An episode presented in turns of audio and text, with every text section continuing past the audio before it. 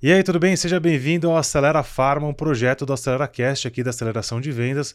Hoje, o nosso último episódio deste projeto. Fecharemos com chave de ouro. Comigo, uma presença de peso, como você sabe, Natália Giampietro, que vem aqui para com 10 anos na indústria farmacêutica, falando sobre educação, vem aqui para a gente trazer um tema super importante, que é a comunicação de modo geral na, na indústria. E eu vou deixar um desafio para esse, esse episódio aqui com a Nath, que é o seguinte: como treinar uma equipe comercial sem falar de vendas. Então, se você está aqui nos acompanhando, não nos segue ainda, aperte ali o botão para seguir. É, ative os sininhos para receber os próximos vídeos aqui do AceleraCast e espere para dar o joinha no final. Quer dizer, se você gostou lá no final, você dá. Não vai dar agora, porque né, senão fica meio incoerente, não é mesmo? Nath, muito obrigado por ter topado o convite e estar tá aqui fechando com chave de ouro esse projeto tão importante para a gente e para a indústria de modo geral. Eu que agradeço, Fê. É, boa tarde, bom dia, boa noite para quem estiver assistindo aí. É, eu sou a Natália Giampietro, trabalho na indústria farmacêutica, como o Fê falou, há 10 anos. É, passei por algumas multinacionais aí, sempre em treinamento. Espero que eu contribua aqui um pouquinho. Mas não tenho a menor dúvida. Conversar. Eu não tenho a menor dúvida, com é, certeza. Só com um disclaimer importante, né, do fato de. Uh, as opiniões que são expressas aqui, elas refletem necessariamente a minha opinião, não aonde eu, não a empresa é, para qual eu presto serviço hoje. Então, hum. a partir daí, bora tocar. Importante recado. É, isso vale não só para a Nath que está aqui com a gente, mas para todas as pessoas que sentaram nessa cadeira e falaram né, das, suas, uh, das suas empresas, da, da função que exerce nas suas empresas, mas não necessariamente na opinião das empresas que estão e sim da opinião de cada um aqui, como entende um pouco do cenário atual sobre TD na indústria farmacêutica e também como a gente imagina o futuro deste desta área que é de, de treinamento e desenvolvimento da indústria farmacêutica, que, na minha humilde opinião, é quem mais investe. Então, senhoras e senhores, se você não for da indústria farmacêutica e estiver assistindo esses nossos conteúdos, entenda que o que acontece aqui é, querendo ou não, é tendência para o mercado, para as outras áreas que algumas vezes olham a, a indústria farmacêutica e falam assim: pô, o que, que eles estão fazendo? Por ter um pouco mais de verba e ter uma cultura já de muito tempo de colocar grana e acreditar nisso tudo, sai muita coisa boa. Então, disclaimer estabelecido: todas as opiniões aqui são é, das pessoas que sentam nessa cadeira e não necessariamente das empresas que, que estão naquele momento. Né? Afinal de contas, você passou por um monte de empresa e todo mundo que passou aqui também com vastos currículos é, profissionais. Com certeza. Eu vou começar contando do nosso case que a gente fez com vocês, que eu acho que foi assim, um dos cases mais legais que a gente teve, porque ele foi, ele foi muito diferente de tudo que a gente tem é, na prateleira é isso é uma, uma coisa que eu bato sempre nessa tecla de falar assim, cara, tem coisa na prateleira, pô, quero ver um livro, alguma coisa aqui, você pega, lê ele, tá tudo certo. Mas o meu um, um prazer grande que eu tenho é de criar experiências diferentes. E o que a gente fez com vocês lá foi criar uma baita experiência diferente. Vocês nos cederam um dia inteiro dentro da convenção. A gente levou uma equipe ali com 10 pessoas, rolando as, as simuladas, ou roleplay, ou teatro de venda, né? Cada um dá um nome e avaliando uh, as pessoas, né? a gente tinha ali representantes, uh, avaliando eles sobre três aspectos: sobre oratória, sobre roteiro e sobre como praticar a escutativa ou como evoluir mais na comunicação. Então a gente fez ali um, um pequeno pool de palestrinhas iniciais e depois passou o dia inteiro com essas avaliações, entregando. É, e não era uma avaliação curta, né? Era acho que 15 minutos que eles passavam. Acho que deu 20 até. Que eles Deu passavam a, 10 simulando, minutos, né? 10 minutos simulando e depois os outros 10 com o apoio de vocês, o, o, feedback estruturado. Com divisão por sala, então cada sala apoiando um apoio, apoiando um apoio ótimo, né? Uhum. Apoiando um tema específico uhum. para não ficar assim uma salada e, uhum. e a pessoa que estava recebendo feedback falar, não entendi direito qual feedback vocês estão me dando. Então a gente tomou esse cuidado é, pensando na experiência de quem estava ali sentado. Isso é uma coisa que chamou a atenção do respeito que vocês deram e dão quando colocam a pessoa ali, né, passando por aquele processo. É, então, só para contextualizar um pouco do que a gente fez, a gente não vai discutir esse case, uhum. Mas já que vamos discutir sobre comunicação, é, eu falei, putz, em algum vídeo passado aí, não vou lembrar é, qual foi, que eu não, não gosto da definição de soft skill e hard skill. Uhum. Há uma competência muito binária, que é o hard. Ah, sou formado, tenho certificação XPTO. Beleza, agora você tem. Antes você não tinha. né? Então ele é, é muito fácil de você entender qual é a forma de, de certificar a pessoa. E o soft, ah, poxa, comunicação. Como definir se a pessoa é um bom comunicador ou não? Não existe um. Pode ter, ah, fez um curso X, fez um curso Y, mas é um processo de melhoria infinito. Então, eu particularmente não sou muito fã dessa do soft do hard, embora ele seja é, constante. No último, no último episódio a gente falou qual, qual que era? O, acho que foi o Wanderson. Pa Power Skills. Power Skills. Ficou chique agora, né? Power Skills. Chique Toda demais. vez que você coloca o nome em inglês, fica chique. é verdade. Soft, hard.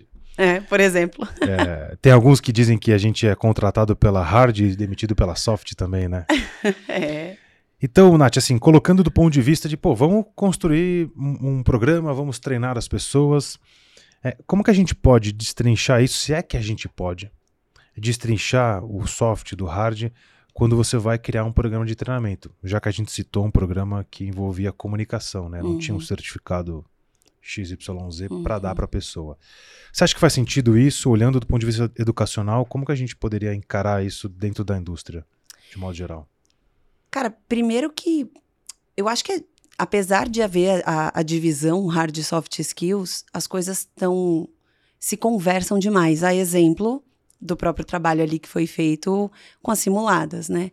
Então, quando você faz um trabalho para ver como que o representante está ali conversando com o médico, é, o próprio gerente que está na sala vendo o seu representante fazer aquele papel, ele acaba avaliando tudo porque é, é, inevitável que uma coisa esteja linkada necessariamente à outra.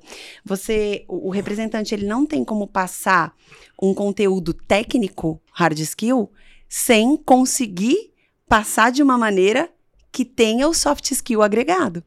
Então a gente fala muito, por exemplo, de uh, a própria escutativa, que foi uma das coisas que vocês trabalharam, oratória, né, o próprio storytelling ali, você vê, é, o hard skill tem que estar tá dentro disso.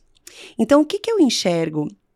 É, que necessariamente, eu acho que as coisas não estão divididas, mas que pode existir aí, de repente, um soft skill, uh, a área do soft skill que é, permeia o hard skill.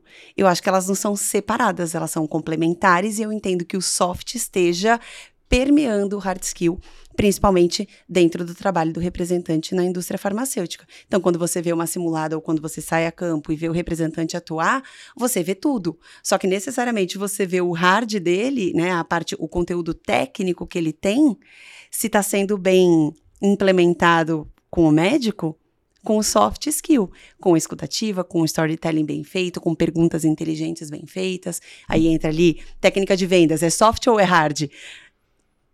É, é, é, entende? Não temos uma resposta. Não talvez. temos uma resposta. Então, eu entendo que as coisas sejam ali complementares, mas o soft, ele permeia necessariamente o hard para essa função. Vou fazer uma comparação meio esdrúxula aqui, me, per, me, per, me perdoem por isso.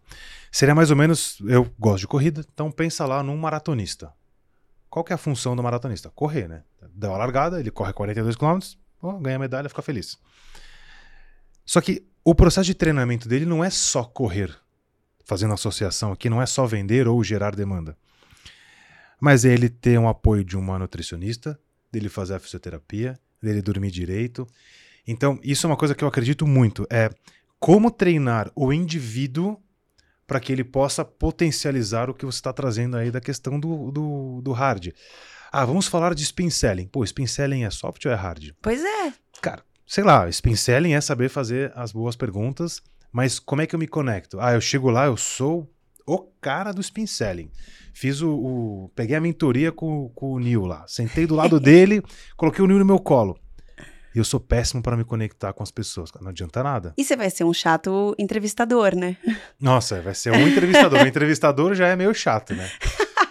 que o cara que fica ali. Não foi isso que eu quis trazer. É, não, aqui. porque e tem que tomar um cuidado, né? Tem, tem até um, um, uma pesquisa que saiu faz um tempinho, acho que talvez 2019 ou 18, se eu não me engano, é, de um lugar chamado Gong.io. É, e eles colocam, número um, é, eles colocam os erros clássicos numa, numa ligação ou numa negociação de venda. Erro clássico número um é fazer poucas ou muitas perguntas. Então você não pode fazer nenhum. Aí você fala, cara, tá fácil, né? Uhum. Acho que o número que ele dá são 14 perguntas numa ligação de 50 minutos, feito com inteligência artificial, um negócio meio sofisticado lá. Não pode fazer muito menos que isso, também não pode fazer muito mais. E ele fala uma coisa importante, que é não fazer tudo no começo, senão você vira o entrevistador do IBGE. Isso. Oi, tudo bem? Qual é o seu nome? É, qual é a nossa família? Você Isso. fala, não sei o quê. Você fala, caraca, pelo, pelo amor de Deus, me.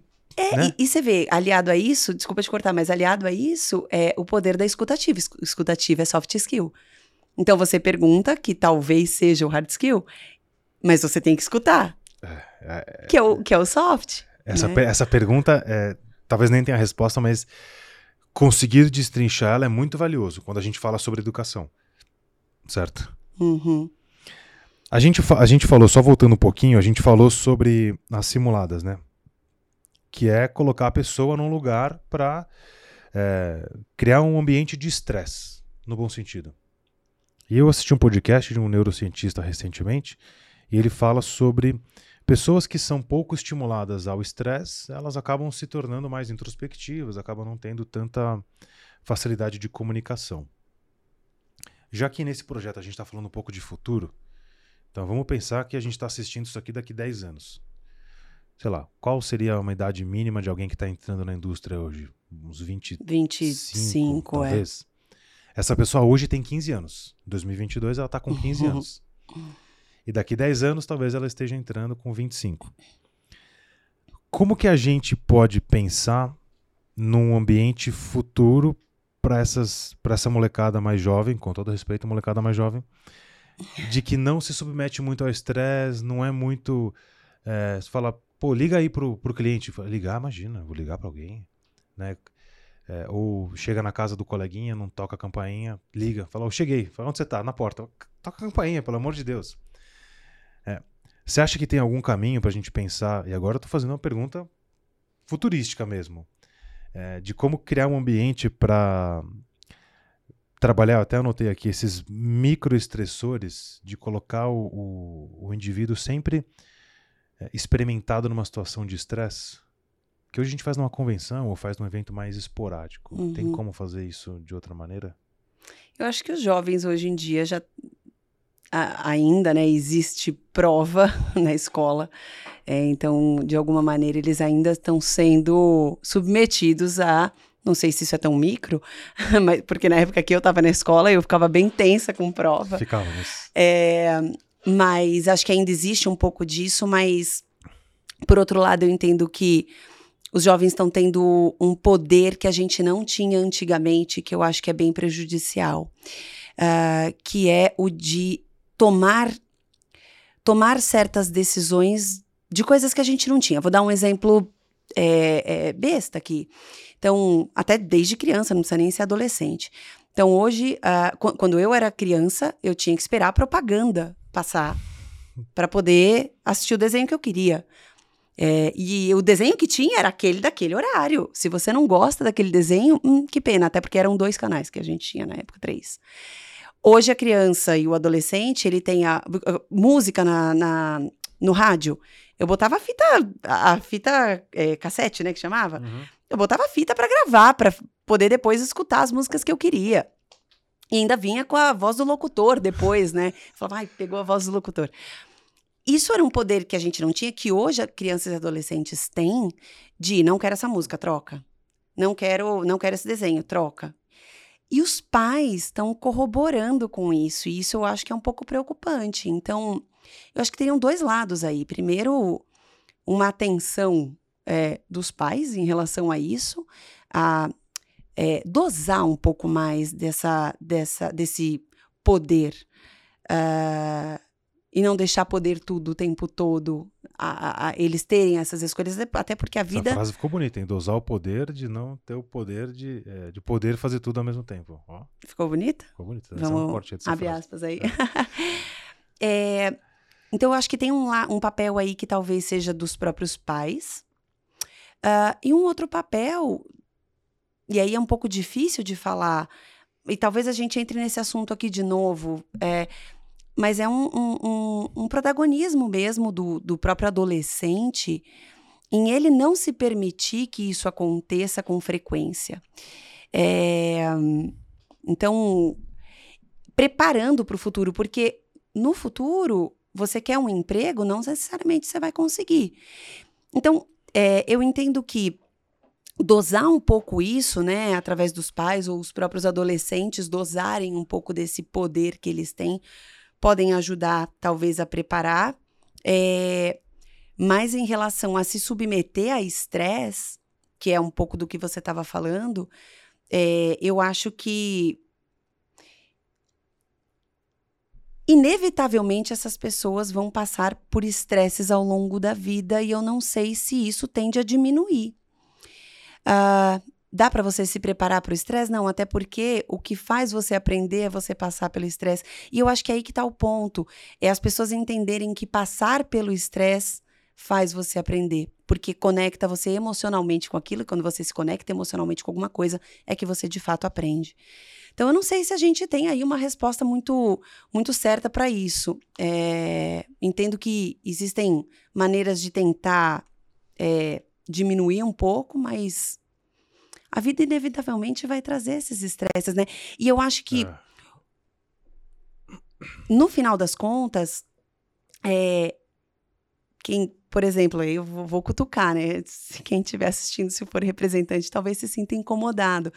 Mas a gente sabe que a simulada, por exemplo, ela causa um estresse, um, um mas a gente tenta fazer isso num ambiente controlado e, e a maneira de olhar para uma simulada, por exemplo, deveria ser positiva, porque você está num estresse controlado, na verdade. Né? Ah, mas eu estou sendo avaliado. Não, cara, você está sendo visto para que você possa ser melhor treinado. Exatamente. E eu acho que isso precisaria mudar um pouco para diminuir esse estresse desse momento. É, esse, é, é o estresse, principalmente o social. Né? Você pegar um, os pais numa super proteção, o filho vai lá pedir um suco. Ah, eu quero um suco. Ah, oi, garçom, ele quer um suco. Não, ô filho, pede lá pro garçom. Vai lá, fala com o tio, fala, eu quero um suco. E a gente vê isso acontecendo às vezes com menos intensidade. É, um, o estudo que eu, que eu vi, ele falava o seguinte, que eles pegavam, é, foi feito com um chimpanzé, e aí o chimpanzé, logo quando nascia, um determinado grupo, eles colocavam para passar uh, um determinado estresse, com, observando com marcadores neuroquímicos. É porque o chimpanzé não vai falar que está estressado. Uhum. E o outro grupo não. E como é que eles faziam isso? Eles afastavam por um período o filhotinho da mãe, vinham, marcavam aqueles estressores e depois ele voltava. É mais basicamente se o filho estivesse indo para a escola e depois voltasse. E aí acompanharam esses chimpanzés bebês até a vida adulta e depois eles pegam é, eles na vida adulta e colocam numa situação de estresse. O chimpanzé que passou por aquelas microdosagens de estresse, ele no futuro, né, no futuro ou quando adulto, consegue superar muito melhor, ou seja, aparecem menos marcadores é, neurotransmissores que marcam o estresse. E eu fico, eu fiz essa pergunta até a gente deu uma desviada um pouco aqui, mas justamente para entender como é que eu poderia pegar essa molecada que está vindo, ou que daqui a 10 anos está entrando na indústria, e colocar eles no lugar de falar assim: ó, aceite passar pela simulada. Vai doer, mas é um ambiente controlado, blindado, ninguém vai ser demitido porque tá gaguejou, porque tá suando e tal. É que eu acho que apesar de talvez não ter a gente não ter como controlar esse desenvolvimento do adolescente até a vida adulta, a gente tem é, é, inevitavelmente a pessoa quando chegar na vida adulta que vai passar por essas situações, ou ela fica e aprende, ou ela não aguenta e espana. Sim, e a gente tá vendo isso acontecer bastante, né? Infelizmente. Então, assim, eu acho que mais hora, menos hora, se a pessoa não foi preparada para isso, ela vai sofrer as consequências de talvez não ter sido preparada para isso. Porque ou ela vai aprender naquele momento, ou de fato, ela não aguenta e sai. Eu imagino, assim, imagino não, na minha, minha percepção, a gente passa por uma fase de transição aonde você falou da história de, pô, você quer ver um desenho, são esses dois ou três canais. Quando a gente queria ver um filme, saber o nome do filme, você tinha que esperar voltar do intervalo. e dar sorte de pegar o momento que apareceu o nome do filme e qual era a parte. Exato. E se passasse, não tinha como consultar. Né, Eu lembro uma época que eu tinha que olhar a revista da NET para ver assim qual era o canal, você tinha qual era a programação, Isso o mesmo. negócio. Alguém mais jovem ouvir isso e falar: Felipe, você tá meio velho. Eu falei, "É verdade, não é mentira. E aí você pega uma, uma- hoje muito acesso à comunicação imediata, de fato, acho eu que eh, essa essa fase da sociedade que a gente vive tá vai pecar pelo excesso de acesso, que é uma hora a gente vai, inclusive o celular, que Uhum. dispara a dopamina e acaba viciando as pessoas, Uhum. em algum momento vai ser proibido no celular para uma criança menor de 12 anos, por exemplo. Uhum. Porque você não pode dar um uísque para uma criança, né? E libera a dopamina Mas é, jeito. então, causa o mesmo efeito, né? Caso E é dependência, veem. É. problemas, etc. Ah, eu acho que tem um episódio que a doutora Flávia fala de uma paciente dela que, assim, um caso gravíssimo de. É um gravíssimo mesmo. 12 horas no TikTok por dia. Meu Mas, pai. Enfim, um grande problema. Depois eu vou fazer uma pergunta interessante para essa história de muita disponibilidade. Nath, a gente tá. A gente, é, a gente cria programas, cria treinamentos e é um pouco mais difícil é, mensurar o resultado do que a gente faz. Falando do ponto de vista educacional, de construir trilhas, programas, é, por conta da, da linha do tempo. Porque as empresas trabalham com quarters, trabalham com anos, o ano fecha no ano fiscal, uma confusão danada. E o desenvolvimento humano não tem um determinado programa. O cérebro abre e fala assim: estou aberto para a nova temporada de conhecimento. Infelizmente, não é assim que funciona. E aí eu olho uma dificuldade ou um desafio de poder eh, pegar as pessoas que criam esses programas, treinamentos, ou, ou que senta a bunda na cadeira e fala assim: cara, eu preciso desenvolver uma coisa para avançar ou desenvolver o meu time. Que vai, tem ali alguns pontos, como o que você acredita, que, poxa, com todo o seu repertório, alguém que, né, você e pessoas que sentam na mesma cadeira que você. O, você tem um papel de curadoria importante, seja conteúdos que estão no mercado, conteúdos que estão em empresas, conteúdos que você conhece e precisa transformar isso, aquilo de algum jeito. É, os resultados, propriamente dito, e verba. Você não tem toda a verba ilimitada. É, essa, essa mensuração do resultado, ela pode ser prejudicial na hora de definir uma estratégia? Ou como que a gente define uma estratégia levando em conta talvez esse- essas variáveis do tipo eu monto um programão ou eu crio programas mais encapsulados que eu consigo ter uma um, um contato um pouco mais fácil. Isso faz sentido essa, essa dificuldade? Vamos ver se eu vou na linha do que, do que você perguntou, porque algumas coisas me Ah, abri passaram 18 na cabeça caixinhas aqui, tá só lá- É, Então, vamos lá vamos lá que a gente a gente vai não, me passou muita coisa na cabeça. Estando na área de treinamento há 10 anos, eu vi uma, uma evolução na forma de fazer learning plans. É, porque uma, eu, eu me lembro que quando eu comecei nessa área, a gente entrava com um learning plan muito bem definido e seguia ele praticamente à risca do começo ao fim. tipo num período anual ou No período anual. Era um Tá. learning plan para o ano. Poucas. Eu, eu não via tantas mudanças. Hoje, a projeção de um ano já está longa demais para qualquer coisa no mundo eu para acho qualquer hoje. coisa no mundo. É, lógico, é, a gente faz projeção de vendas, né? As empresas Sim. fazem para cinco anos, mas você pode ver que isso é revisto todo ano. todo ano você faz a projeção para cinco anos, né? Porque as coisas vão mudando e eu acho que em treinamento isso não é muito diferente. E o que eu vi, principalmente, bom, pandemia então nem se fala, né? É, mas certamente poucos anos, um ano talvez antes da pandemia ali para cá, o que eu tenho visto é que a gente faz um learning plan para o ano, mas eu vejo muito mais mudanças no meio do caminho. Então eu me questiono é, o quão correto estaria a gente fazer um learning plan para um ano. Se a gente não teria, por exemplo, que daí entra um pouquinho no que você falou, se a gente não teria que se basear é, e aguardar, esperar esses resultados virem, né? É, de vendas de concorrentes, de entrada de novos concorrentes, de como está o mercado, de acesso, até porque a gente está tendo é, nesses últimos anos também, nesses últimos meses, eu diria, modificações em planos de saúde, fusões que impactam diretamente marketing, que vão impactar diretamente o representante, que obviamente impactam o treinamento.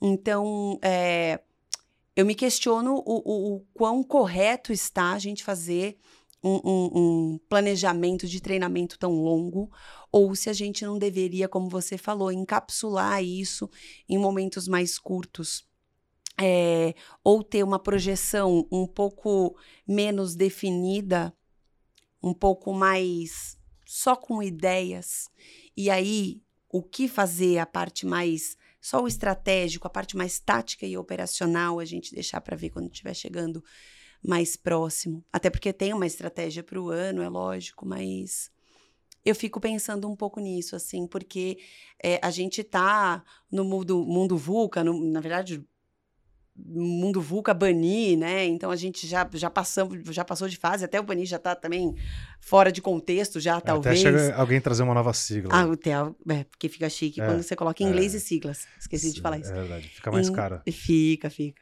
Então, uh, será que nesse mundo está correto essa maneira como a gente faz e a gente não deveria repensar fazer, fazer da forma como a gente está fazendo hoje? Porque está tendo tanta modificação e aí quanto de retrabalho também você não gera para a gente cutucar um pouco a ferida dos, dos, educadores que nos acompanham aqui nesse momento e que dividem as missões, os, os, desafios que a gente. Seria eu ter que virar uma chave de parar de me apaixonar pela, pelo problema, eh, pela solução que eu tenho, porque eu fui lá e gastei uma nota num LMS, porque eu contratei a empresa tal, não sei o quê. E virar a chave e falar assim, bicho, qual é o problema que tem que resolver? Uhum. Pô, se eu tiver que resolver um problema, não importa como, mas eu vou resolver o problema. Pode ser num LMS, num EAD, sei lá qual a forma, pode ser num workshop, pode ser num uma coisa que a gente vai falar mais para frente. Fala, turma, é o seguinte, eu vi um podcast muito legal, assistam, porque é interessante. Porque cada vez mais a gente vê um enxurrado de conteúdo. Tem muita coisa duvidosa, mas tem muita coisa boa aparecendo nas redes que custam zero né? Pois é. É. é. nessa hora que você percebe o quão importante talvez seja você não estar tá preso a algo pré-determinado. Talvez você tenha até menos gasto. Porque uma parte disso que você está falando, né? É, a gente tem acesso a muitas coisas que muitas delas, inclusive, são zero custo. E hoje em dia isso está sendo orgânico. A gente não tem algo com uma curadoria. É, mas será que não seria melhor a gente não ter tudo pré-preparado aguardar o problema, não ele chegar intensamente, mas você é, é, conseguir ver esse problema com um pouquinho de antecedência, fazer uma pequena curadoria das coisas que existem e disponibilizar, né? De, de, de vídeos, de podcasts, coisas que estão aí zero custo e a gente poderia aproveitar. E, e ficar mais coerente com a, com a realidade que a gente vive hoje. Assim, eu, eu penso isso, é uma coerência foi uma palavra que apareceu hoje de manhã, estava numa reunião, e eu fiquei martelando essa história. O que é ser coerente hum. nas suas atitudes? E, inclusive, quando a gente é coerente com nós mesmos, o, o corpo quimicamente muda, né? Uhum. Ele fica mais tranquilo de falar, hum, beleza, o que você está falando é o que você acredita, e a coisa fica mais fácil. Uhum. É, mas acho que tem, tem um ponto aí a ser provocado, de não ficar só nessa, ah, eu vou fazer daquele jeito, que foi assim que eu aprendi, e eu aprendi faz tanto tempo. É, acho que fica a provocação aí. Você sabe quando, de... eu, quando eu trabalhava na, na, na indústria veterinária, é... cara, para mim foi uma mudança radical, assim, eu saí da indústria farma e ir para veterinária. Talvez para quem esteja ouvindo não seja tão radical assim, mas para mim foi, porque eu trabalhava com quatro unidades de negócio: linha pet, linha bovina, linha suína e, e linha de aves. E o que eu via acontecer, é, e essa era a dificuldade de. É, a dificuldade e a beleza de trabalhar com treinamento desses representantes, principalmente das linhas bovinas, era que o cara chegava no, no produtor rural, lá no centro do Brasil, para falar sobre tecnologia, sobre medicamento para os bois, para as vacas, enfim. E a resposta do cara era a seguinte: Não, mas olha só, eu sempre fiz assim. Meu avô sempre fez assim. meu pai, meu avô, meu bisavô. Não estou entendendo. Quem é você? Pra... Who the hell is? Né? É, então, Será que a gente não tá preso? E, e a gente, eu, eu, eu conto nessa história, talvez quem esteja ouvindo falando, nossa, cara, que absurdo. Quer dizer, tem gente que para a vida para desenvolver tecnologia, para que o, o, o, gado fique saudável e produza mais, enfim. É, e talvez quem esteja ouvindo olhe para isso e ache um absurdo. Mas não tem uma autorreflexão aí de falar, cara, será, dadas as devidas proporções, né, e fazendo um paralelo, quanto que a gente não está fazendo isso com os nossos planejamentos de vida, no trabalho, né? Você fica preso a isso. E essa é uma das soft skills que a gente tem que lidar hoje, que é lidar com ambiguidade, lidar com incerteza. É, e isso sim é para hoje e para o futuro. É, Fê, já que a gente está aqui, inclusive, falando bastante sobre pensar né, no, no, futuro. Cara, se tem uma coisa que você tem que estar tá preparado hoje para lidar com o hoje e com o futuro, é lidar com incerteza e ambiguidade. Porque você vai sofrer mudanças repentinas com frequência. E se você tiver preso às coisas que você planejou e quer fazer e está controlado, você não vai responder à necessidade, talvez. Talvez você perca o jogo no meio do caminho. Eu até anotei aqui, adaptabilidade. Volta para a história que a gente falou do soft e do hard. Pega o seu, o seu consultor do agro, do, da, da veterinária aí, e coloca o cara lá para ter aula com um médico, conteúdo altamente é, científico, maravilhoso. O cara sai ali um PhD naquele assunto. Legal. Aí ele vai lá visitar a fazenda X. Aí o cara chega.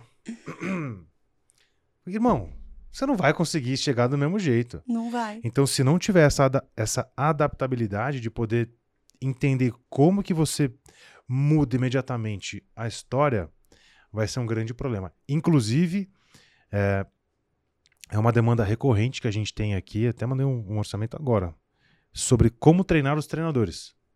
Que é justamente para o cara ter essa capacidade de falar, cara, entrei, isso aconteceu essa semana. Entrei segunda-feira numa turma, aí eu olhei e falei, hum, o programa que eu montei, acho que não vai dar certo. Aí eu fui na terça, era segunda, terça e quarta. Na quarta-feira ele mudou totalmente.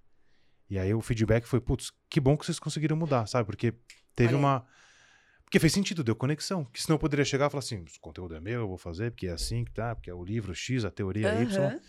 Acho que é um ponto de atenção muito importante para, para as pessoas que desenvolvem conteúdo e para as pessoas que recebem o conteúdo e eventualmente tem que levar ele lá para a ponta. Com certeza.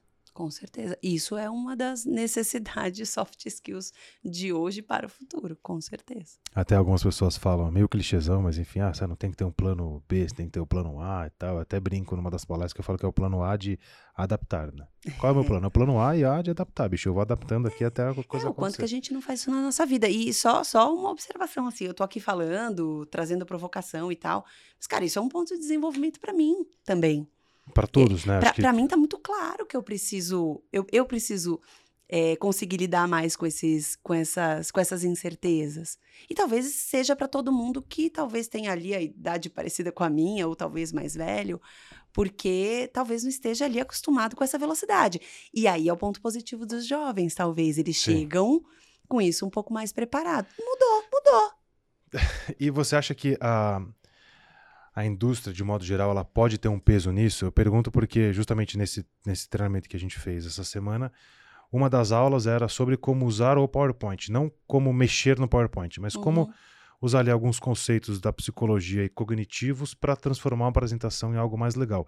E um dos pontos que eu trago é usar fundos escuros. Uhum. Se for uma apresentação, porque uhum. se eu uhum. vou mandar um arquivo, um material para você estudar, ele vai normalzinho, fundo branco e tal. Mas numa apresentação ela tem que ter menor contraste, porque pô, eu sou a apresentação, não o PowerPoint de fato.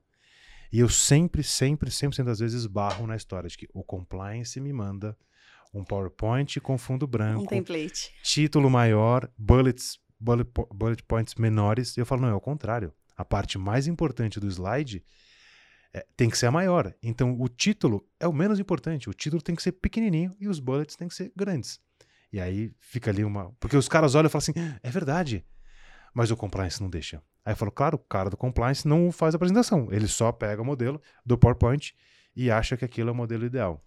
Você acha que as empresas têm uma, uma responsabilidade, mesmo que inconsciente, nessa. de deixar um pouco mais engessado? Eu não estou criticando aqui, tá? Só estou colocando talvez como um cenário real. Sabe por que, que eu acho que um pouco é, e, e talvez eu traga o antídoto, não sei.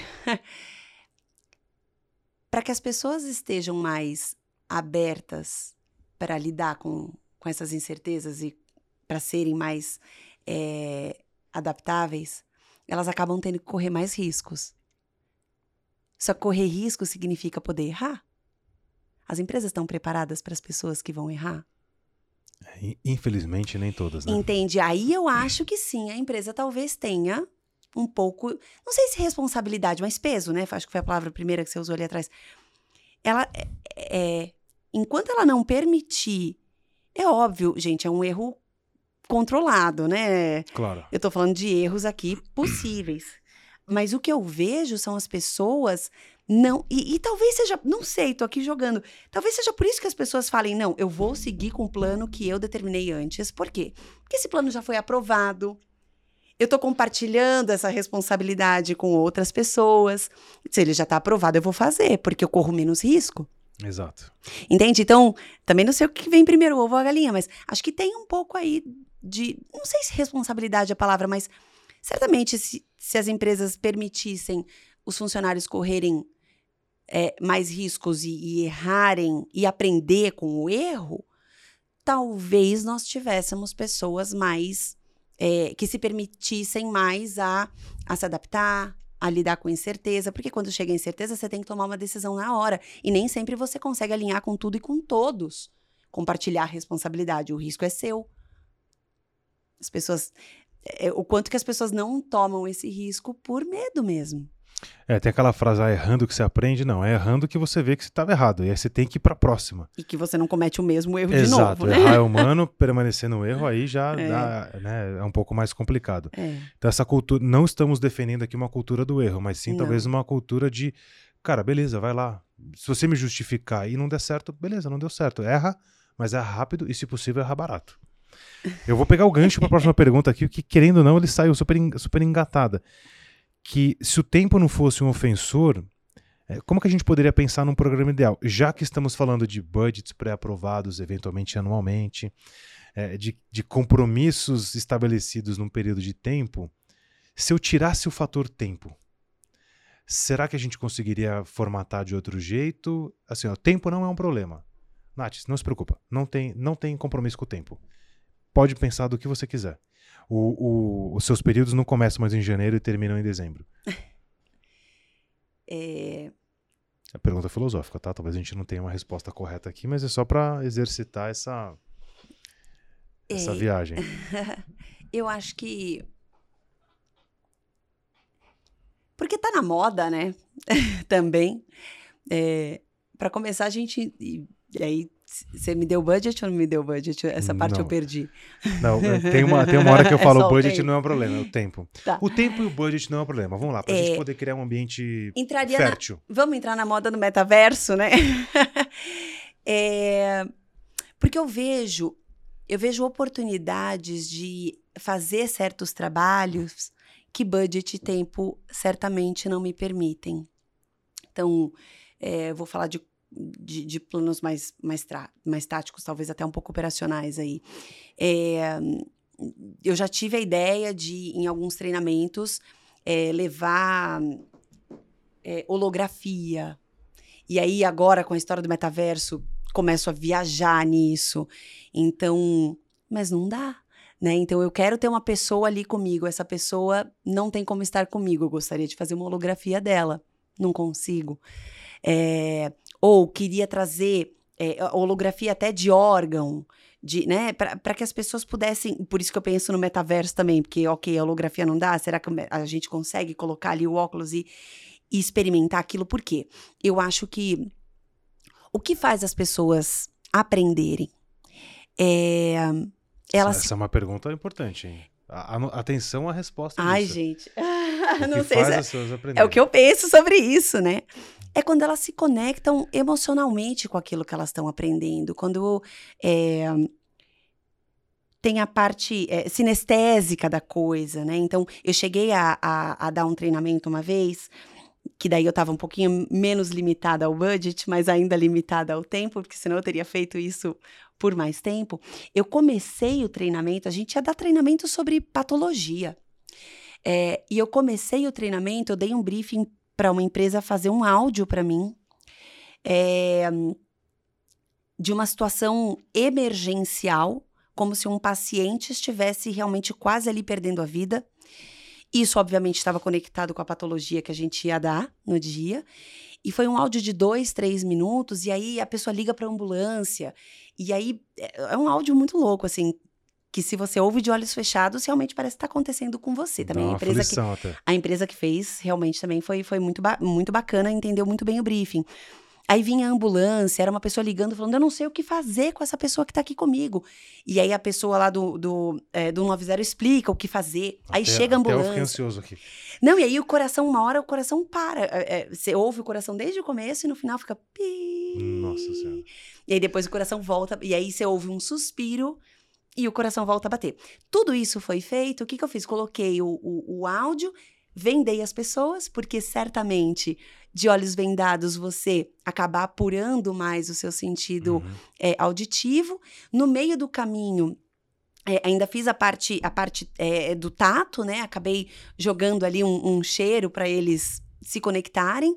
Quer dizer, tudo isso conectou a pessoa emocionalmente com o treinamento que ela ia receber e certamente ela entrou de uma maneira muito mais aberta. Então, eu acho que se a gente não tivesse. Tem, tem coisas tecnológicas que podem ajudar a gente, mas. Tirando um pouco, que eu acho que é o, o, clássico, as pessoas pensam em inovação, o que fazer diferente. Se eu tiver tempo, se eu tiver budget, as pessoas vão pensar em tecnologia, inovação, metaverso, né, holografia. Mas aí esquece o básico que é conectar as pessoas emocionalmente com o que elas vão fazer ali. E isso que eu falei faz com que elas se conectem emocionalmente. E é simples de ser feito. E você fala isso do, da conexão emocional, é uma coisa que eu trago no módulo de storytelling, que é a conexão. Se eu perguntar para você, o que, que você comeu terça passada. Você fala, meu, não tem a menor ideia. Mas lá vamos nós, é dia 11 de setembro aí, de 2001. Aí você fala, cara, eu sei exatamente onde eu estava. Ou você, para não pegar uma data tão trágica, no dia 17 de julho de 1994, Copa do Mundo, Tetra. Putz, eles não vão saber. Eles não, não sabe nem quem é ba o Bádio. É, não, não sabe. Roberto quem? Não. O Bádio não quem, sabe. Quem, cara, eu lembro onde eu tava. Total. Que roupa que eu tava, o que eu tinha comido, quem tava junto. Ah, e a semana seguinte? Não tenho a menor ideia. Porque eu tava, estou completamente conectado emocionalmente é com isso. isso. E é tão básico, tão primitivo. Esse é um sistema que já vem em, a gente já nasce com esse aplicativo instalado e isso vem, sei lá, pelo menos uns 60, 70 mil anos, que é, é a questão de contar histórias, se envolver emocionalmente e tal. E muitas pessoas erram no básico. Essa é uma frase que eu adoro, é faça o básico bem feito, te coloca na frente de um monte de gente. É o arroz com feijão, né? Tem um post meu que é, é, na época que hoje eu faço o tabletzinho bonitinho, mas na época que eu fazia ele é meio tosco, assim, que era, é, você comeria o seu arroz e feijão todo dia tal, uma, uma provocação, assim, sabe? Porque se você não comeria, então, bicho, vai tentar inventar um risoto de lagosta, de sei lá o quê, aí que até a alergia morre no meio do negócio, né? Complicado. Me perdi no que eu tava falando, mas voltando aqui, você falou da escutativa. Não, você não falou da escutativa, você falou de vendar os olhos. E aí é, tem uma questão interessante do, da prática de escutativa uma. Tem uma história engraçada. Eu não lembro quem foi que me contou que estava fazendo uma reunião. E aí o dono da empresa, de repente, o cara tava apresentando tal, e o cara fechou o olho. E aí o cara que tava apresentando falou assim: Meu, ferrou. O cara dormiu na reunião, né? E aí ficou naquilo ali e tal. Depois passou em uma conversa com outro consultor que estava junto. Ele chegou e falou assim: Não, fica tranquilo. O dono era um oriental. É um oriental. E ele falou assim: ele, quando tá prestando atenção, ele fecha os olhos. Maravilhoso. Que é para poder justamente fazer isso que você falou, se conectar e diminuir os estímulos. A gente, em alguns treinamentos comerciais, fala isso pro cara: fala, tá no telefone? Fecha o olho. Conversa de olho fechado. É meio maluquice, né? Tem que estar. Tá, o, o, cara mais ansioso não, não é consegue é muito. Fala, fechar o olho. De jeito nenhum, você tá maluco, pelo amor de Deus. Mas é muito importante para a prática da escutativa, para a gente poder escutar é. sem emitir uma opinião. Na semana passada, não, quando foi? Nessa semana a gente fez uma, uma dinâmica que a doutora Flávia, que você conheceu, está uhum. treinando a gente é, com base na, na, quinta disciplina, um pouco da teoria U, algumas coisas novas, novas que ela está estudando relacionadas à comunicação. E um exercício que a gente fez essa semana foi de, da prática discutativa. Eu fiz com a uhum. Fê, inclusive. Uhum. Você tinha que ficar cinco minutos ouvindo a pessoa e você não podia esboçar nenhuma reação. Não é nem só falar, você não podia nem, tipo, ah, nada, assim, tipo, ficar sério. Foi muito, para mim foi muito mais difícil ouvir do que falar, mas muito mais difícil. E é um negócio a ser exercitado. E aí eu vou fazer uma brincadeira com com a indústria de um modo geral, principalmente para os representantes. É, primeiro é como a gente pode treinar a escutativa na indústria, nos representantes que são acelerados, rápidos, dinâmicos, ansiosos. E existe aquele paradigma que será que o médico não dá atenção para o rap porque ele não está interessado ou será que o rap não produz um conteúdo interessante porque o médico não está interessado? é, é vou, vou, começar pela primeira pergunta. Mais uma pergunta filosófica. Vou começar pela primeira pergunta, mas se eu esquecer de responder a segunda, você me puxa aqui Nem de sei volta. se a segunda tem resposta. Não tá sei. É... Pois é, como treinar a escutativa? Eu acho que qualquer processo de aprendizagem, é, ele começa é, é a escada da aprendizagem, né? Primeiro, o cara não sabe, ele não sabe nem que ele não sabe, é a incompetência inconsciente. O cara não sabe nem que ele não sabe. Então, você não pode começar a falar de ou de qualquer tema que você queira falar se você. Se o cara não tem self-awareness, né? E para o cara ter self-awareness, talvez ele precise é, se gravar conversando com alguém. Dói, né? Se gravar dói pra caramba. Alguns já caíram da cadeira agora. Pega um vídeo, pega o seu celular, isso é verdade. Pois pega o seu é. celular e acho que tem alguns cenários, sem querer te cortar, mas já cortando. Não, por favor. Vai fazer uma ligação com o cliente, põe o celular ali É. e filma uma ligação real. Ou grava um vídeo de apresentando, ou para não fugir muito, pega o, au- o último áudio que você enviou para um cliente importante e ouve. O cara vai falar, não vou fazer, A gente, a gente fez recentemente uma atividade com um time que eles tinham que gravar um vídeo contornando uma objeção específica. Metade falou assim, mas imagina que eu vou fazer isso, porque é, não, eu não me sinto bem fazendo isso. E a gente pediu três vídeos. Veio primeiro o que choveu reclamação. Falei, galera, continua. Pelo bem Aí- da educação. Aí a gente teve uma devolutiva. Nessa devolutiva, eu abri aspas, e assim, eu não, eu- eu não queria expor ninguém. Então, eu coloquei no PowerPoint, abri aspas, a frase da pessoa, fechei aspas. Então, tinha, te- teve uma frase é, que foi o meu slide inteiro, escrito. Numa tacada só. É, e o meu convite para eles foi: agora eu quero que vocês, vo- dentre outras coisas, Falei, eu quero que vocês voltem no vídeo de vocês, ouçam novamente, ou vejam novamente, que a gente liberou áudio também, porque tinha gente que não queria fazer o vídeo. É, e ver o quanto você tá falando sem parar. Você me mandou um áudio de cinco minutos, o maior veio com oito. E você foi numa tacada só. Aí eu dei uma devolutiva falei: olha, eu entendo a limitação da atividade que eu levei para vocês, porque é um monólogo. Só que é, mimetiza a atividade. Finge que o cara respondeu alguma coisa, faz uma pergunta. Ouve o que o cara, entre aspas, teria te respondido. Porque senão você vai contornar uma objeção com um leque de opções. E será que você. Ou se você. Você tem um leque de opções para responder uma objeção. Ainda que você não tenha usado seu leque inteiro, você usou quatro alternativas. Você está fazendo isso no campo? Ou você está escutando o que o cara está te dizendo para você optar racionalmente pela linha que você quer para contornar aquela objeção. Isso é raro, né? Bem raro. aliás. Então, mas foi muito louco, porque assim, eu falei, tira a limitação, tira a limitação da, da, da atividade. A pró- o próximo vídeo eu quero que vocês finjam que o cara respondeu alguma coisa. Fala, agora o cara me respondeu X. Então eu vou responder. Lá, lá, lá, lá, lá, lá. E ainda assim, no segundo vídeo, cinco minutos, sete minutos, uma tacada só. No terceiro, e eles super desconfortáveis, no, o terceiro chegou muito melhor. Aí eu convidei eles a me dizerem o que, que eles sentiram de diferença do primeiro pro terceiro. Aí um monte de gente me falando, não, eu ouvi de novo, eu percebi que isso eu tô fazendo sim com o médico. Quer dizer, a escutativa foi para onde? Então, assim, acho que um dos caminhos aí, respondendo sua pergunta, acho que um dos caminhos é, de repente, você tentar se gravar.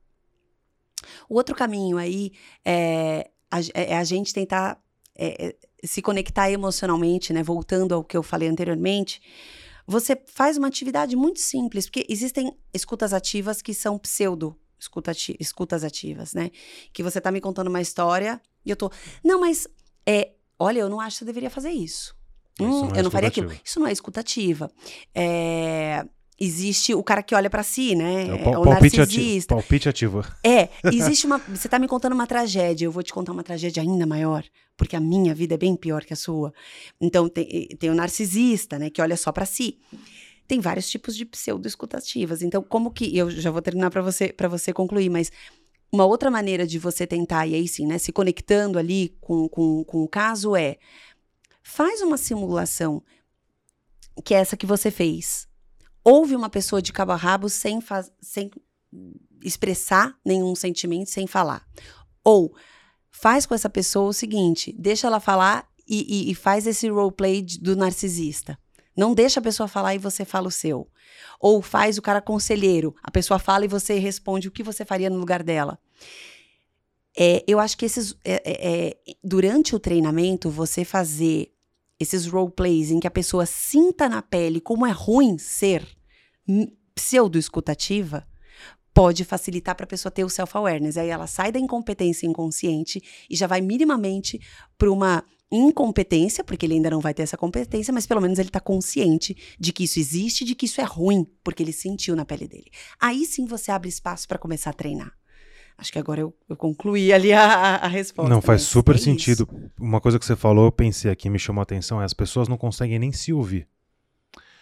E, é um pouco do que a gente já falou, de estar tá apegado muito à solução e pouco apegado ao problema.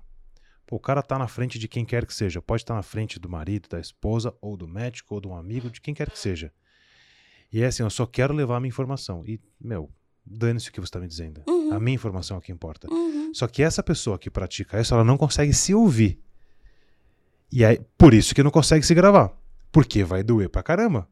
Não, eu vou me julgar. Não, de jeito nenhum. Eu não quero essa confusão. Então tá aí, tá aí talvez um primeiro passo que é conseguir se escutar e ficar confortável com isso. O silêncio, a gente está falando de escutativa, é uma, se me perguntarem qual é, pense em oratória. Qual é o recurso mais poderoso ou o meu preferido? É a pausa no discurso. E ele, querendo ou não, na minha, na minha análise, a pausa na oratória é um baita gatilho para a escutativa. É, a escutativa, né, para quem está ouvindo aqui, ela não tem que ser um. Ah, vou, virei agora o Dalai Lama. Todas as minhas reuniões eu vou fazer um incenso aqui e vou ficar meditando. Vocês podem falar tudo, você virar um terapeuta. não, não é isso. Uhum. Mas eu tenho que conseguir levar a minha informação, mas eu tenho que ter a escutativa de assim, o que você está me dizendo significa o que mesmo? E aí eu processo a partir da, do, do que eu entendo do significado do que você está me dizendo. E de posse dessa informação, eu uso outros recursos para eventualmente me conectar emocionalmente a você, gatilho mental, seja lá qual for o ponto, de falar: não, olha, eu, eu acho que eu estou entendendo o que você está falando, veja se essa solução faz sentido. Então não é só uma coisa ou outra né? Assim, do ponto de vista de comunicação produtiva mesmo. Uhum. É, mas é um negócio que, pô, tem que parar para estudar, tem que parar para fazer e tem que aceitar. Aliás, tem que é, se colocar num lugar vulnerável, que acho que é esse primeiro ponto que você trouxe. Uhum. Fala, cara, eu não sei. Uhum. Né? Eu, eu, vou assumir que eu não sei. Um exemplo que eu sempre trago, acho que até usei recentemente em algum episódio aqui, quando eu tinha que comprar alguma coisa na Santa Efigênia. Você vai comprar um microfone na Santa Efigênia. Acho que inclusive até usei esse exemplo. Você chega na primeira loja que vende microfone e fala assim: tudo bem, eu queria microfone. Qual? É o que você fala e sai o som. fala, não, mas é com micro USB, com XLR, com não sei o que, não sei o que lá. Aí, aí você começa a entrar numa loja, entra na outra, aí você descobre que você não sabe nada de microfone. Aí você vai lá, tal, você compra, eventualmente até consegue dar uma aula de microfone depois. Mas tem que passar pelo primeiro choque de falar assim, cara, você não sabe sobre microfone. É, é, e você sabe que existe. Você me fez lembrar de uma coisa muito interessante. É, agora, tem dois nomes, a síndrome, e eu, eu não me lembro o segundo nome. É síndrome de. Eu acho que é síndrome mesmo. De Kruger something. Mas tá, enfim, o, o, whatever. Eles são muito inteligentes e vão descobrir o nome dessa síndrome. Eles ou eles não falam aqui, nos falam aqui, ou vai estar na descrição. que é assim: é, Dá para procurar no YouTube, tá? Tem um videozinho de uns quatro minutos que mostra o resumo dessa síndrome e da onde veio, né? O, o, o efeito, não é síndrome. Lembrei, é efeito. Efeito Dunning-Kruger. Acho que é isso. Efeito Dunning-Kruger, se eu não estou enganada. Que mostra, e é bem legal de, de ver isso, porque depois que eu vi isso, eu fiquei repensando, achou? É, tem um videozinho de quatro minutos aí. É assim. Vai estar tá na descrição aqui. Então. Eba, então tá. então, não perca, assista. É, basicamente, ele mostra um gráfico de. No eixo, no eixo Y é o quanto de conhecimento de fato a pessoa tem, no eixo Y, e no eixo X, a autoconfiança. Acho que é esse o nome que eles dão aí. E aí mostra que, no começo, quem não tem. É o contrário. No, no Y é. É isso, é não, tá certo. No Y é conhecimento, no X é autoconfiança. É isso mesmo. Aí ele mostra no Y, né? Que quando você tem é, pouco conhecimento, a sua autoconfiança ela é mediana. É, é, é, um, é um gráfico muito legal. Eu precisava rever até. Eu gostei, eu adoro gráficos Não, com... mas vale a pena ver o vídeo. Vale a pena ver o vídeo. Ah, que beleza. Achou? Ah, Deixa muito obrigada. Deixa eu ver. Quer me mostrar? Ah, eu é. quero ver. Que daí eu, eu consigo falar bem certinho. Então, basicamente, né, o cara é isso mesmo, é confiança no eixo, no eixo Y. Ah, é ao contrário. É confiança no eixo Y e competência e conhecimento no eixo X. Então mostra que quando o cara é a incompetência inconsciente, né? Quando o cara não sabe nada, a confiança dele, de fato, é muito pequena. Conforme ele vai aprendendo, chega um momento que o pouquinho que ele sabe, ele começa com uma autoconfiança muito alta. Mas, curiosamente, a autoconfiança dele diminui ao passo que ele aprende mais. Por quê? E aí, o, o efeito lá no vídeo ele mostra por quê.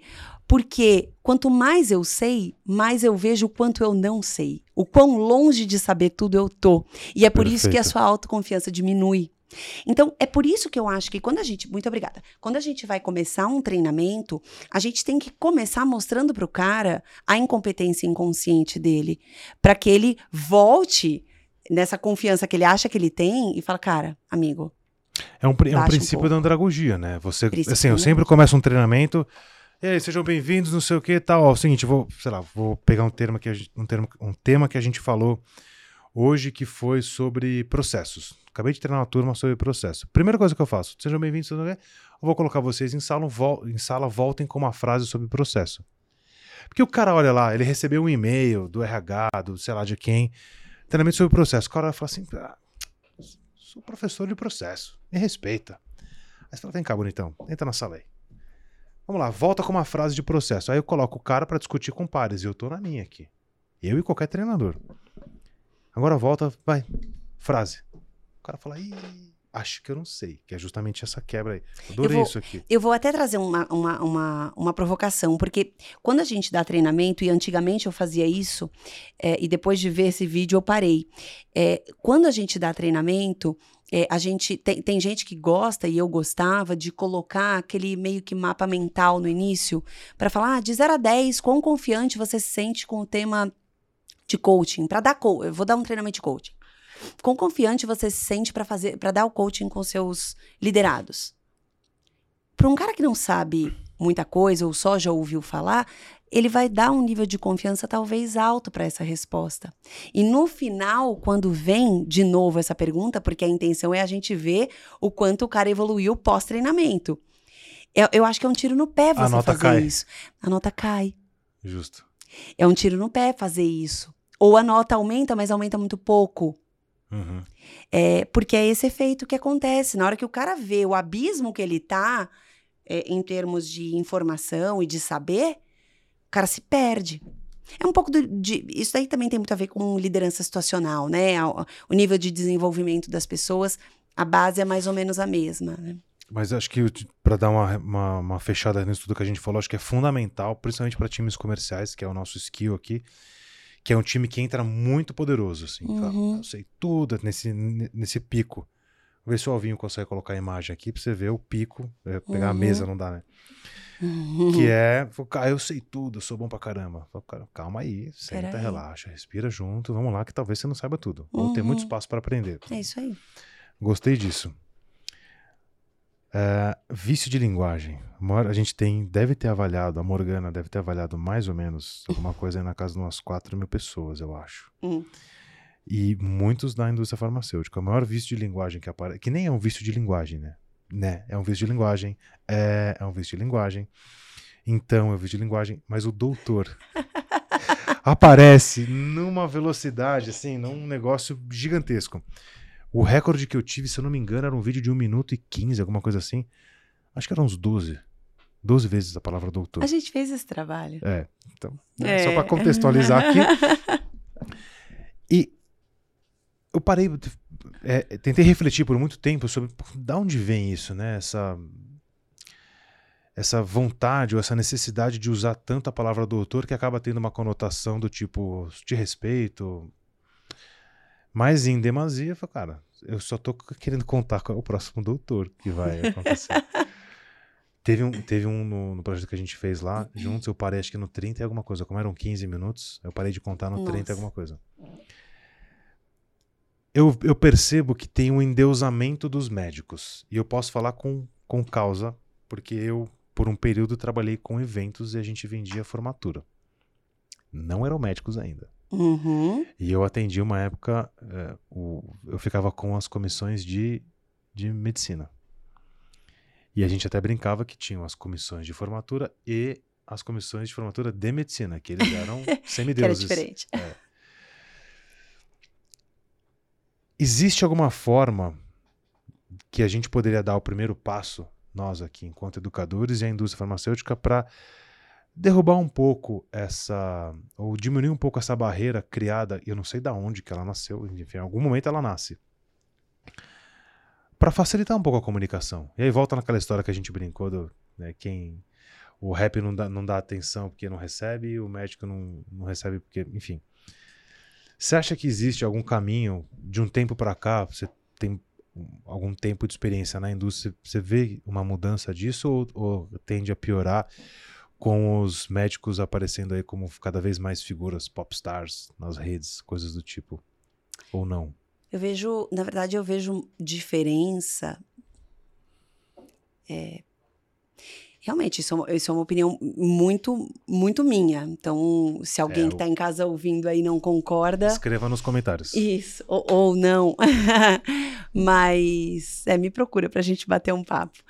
É, a impressão que me dá é que existem ahn, especialidades médicas que são piores nesse sentido. É, e especialidades médicas que parece que o representante fica mais confortável em conversar com o médico. Então, ah, primeiro eu vejo um pouco de diferença nas áreas terapêuticas mesmo, assim, na, na especialidade do médico. Basicamente, eu vejo a oncologia é, um- com um pouco mais desse endeusamento. É, não sei se é exatamente porque eles trabalham com doenças que vão levar necessariamente, ou não necessariamente, desculpa, até me expressei mal, mas que tendem a levar a pessoa à morte, talvez mais Acho rápido. que se a gente pudesse pegar um. Se é que pudéssemos pegar um espectro de doença, talvez seja o mais crítico. E é nesse sentido que eu tô querendo dizer. Sim, sim, faz todo sentido. Então, talvez seja por isso a- impress- essa impressão que eu tenho. Talvez. Mas eu acho que, ah, cara, a maneira de, de você lidar com isso e como educador, né? Como, como trabalhar isso. É, a gente volta pro soft skill ali, ó, permeando, né? O hard skill. Eu acho que é trabalhar muito da autoconfiança do, do representante. Porque eu acho que o problema tá aí. Porque é, quando a gente trabalha aí, principalmente em linha de especialidades, a gente está falando de representantes muito técnicos e muito bem formados e informados para trabalhar com o médico. E quase sempre com mais conhecimento daquele ponto específico do que o próprio médico, né? Com certeza, não à toa que médico manda mensagem para representante falando, cara, qual que é a dosagem que eu tenho que usar aqui? Até porque são tantos é, dependendo da, da, medicação que você trabalha, do produto que você trabalha, são tantos players de mercado, são tantos competidores que é natural que o médico é, é, é, te questione isso e esqueça. E graças a Deus que ele está perguntando, né? É, então eu acho que é trabalhar um pouco a autoconfiança mesmo, assim, do representante, porque o nível técnico ele tem. Por que, que ele chega na frente do médico dessa maneira? Se colocando numa posição é, inferior. E eu acho, é, a análise transacional fala muito sobre isso, sobre é, você ok e eu ok. Quanto, que esse é o correto, né? É a gente no nosso papel de adultos, que tem o pai, tem a criança e tem o adulto. Você no seu papel de adulto se colocar na nesse nesse modelo, ok, ok. Quais são os outros? você ok ou não ok. Uhum. Então, eu posso chegar a olhar para você e sentir que você tá ok e eu não ok, porque eu me coloco abaixo. Ou, nem sei se é pior, o contrário, eu me sentir superior a você. Eu ok e você não ok. Eu te coloco nessa posição internamente. E só de eu te colocar nessa posição acima ou abaixo de mim, muda completamente o discurso que eu vou ter com você e a maneira como eu vou lidar com você. Então eu acho que é um fator muito mais psicológico ali, Concordo. voltado talvez aí para uma análise transacional de como você lida com situações em que você tem que se colocar eu ok, você ok, porque o fato é isso que você falou. É, o cara tem o conhecimento da medicina que você não tem, e você tem tantos outros para contribuir, principalmente o do seu produto. Não é um título, uma, uma CRM que acaba definindo isso, né? Você falou isso do, dos, dos egos. É eu, estados de ego, é esse mesmo é, o nome. Que é a criança adaptada, a criança livre, isso, o adulto. O adulto, o pai crítico. O pai crítico, o pai amoroso, né? Uhum, isso é uhum. sensacional. Uhum. Olha, anota aí, Fê, porque vale um dia um, um papo sobre isso. Ó, você já está convidada para vir aqui pro AceleraCast. Não, já é. temos um tema para tratarmos, Não, que eu... é esse, esse tema... Isso é Eu fiz incrível. o curso, mas eu não sou especialista. Não tem problema, a gente fala do jeito que a gente compreende, porque é um negócio muito legal. É. Quando eu conheci isso, é. por muito tempo ficou uma. A gente usou bastante. Isso foi logo no começo, começo de 2020, eu acho. Nossa, é, é, é incrível. É. Bom, bom, que você lembrou para eu voltar nisso. É, vale muito a, a gente pena. sempre tem que voltar para o adulto, que é isso onde mesmo. resolve o problema.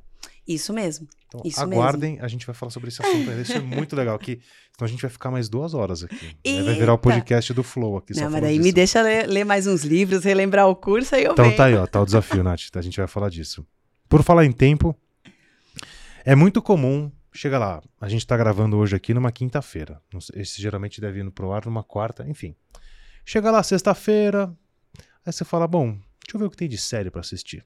Aí você acha uma série lá com duas temporadas, dez episódios. Começou sexta, domingão. Acabei a série. Aí essa mesma pessoa, na segunda-feira, recebe um e-mail. Ou do RH, ou do, do time comercial, fala assim: turma, tem um vídeo para assistir. 45 minutos. Dá para assistir no vezes dois. E o cara fala: não tenho tempo. Por quê? Não, pode falar. Por quê? Não, meu primeiro ponto é a crítica. E desculpa se vai servir para você. Assistindo vezes dois, cara, de verdade, você tá fingindo que você tá assistindo. Se Concordo. este vídeo você tá assistindo no vezes dois, você tá se auto-enganando, assim, Concordo. de verdade. Porque, a não ser que você tenha. É, um poder o, supremo, é o Ray do. É, do, ali a, a leitura dinâmica, né? É, é. do Rayman. É. Sabe o filme? Que ele tem ali um, um sábio. Ou o paralelo da leitura dinâmica você tem aqui para assistir o vídeo. Mas são poucas pessoas que têm isso. Então, se você for uma delas, legal, mas acho difícil, estatisticamente falando. É, então, minha primeira crítica é isso, né? É, e conheço gente que assiste filme, assim. Eu, eu filme desacredito. Eu desacredito. Quando, quando eu ouvi isso, eu falei. Filme? Você assistiu? Mas dá pra assistir no um filme no vezes dois? No vezes 1.25. Tipo um Netflix assim?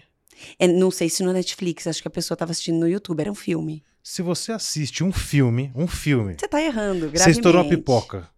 E você quer. Você tudo tá bem, errando. que eu como a pipoca no trailer já acabou a pipoca, mas tudo bem. Escreva nos comentários o porquê que você faz isso. Porque aí depois não sabe que tá ansioso, né? Exato. E aí a gente volta ao que a gente falava do poder Essa que está sendo dado. Essa me chocou. É, do poder que está sendo. É uma pessoa muito próxima a mim. Do, eu não tive Com coragem. Apesar dela ser muito próxima a mim, eu não tive coragem de perguntar. Eu devia ter coragem. Eu devia ter coragem de Você pode fazer implicitamente, ela vai saber porque ela vai Você assistir tá o episódio. assistindo, quer me responder? Você fala, nossa, eu gravei um podcast, assista lá no Assiste. minuto, na, na uma hora e alguma coisa. uma hora em alguma coisa.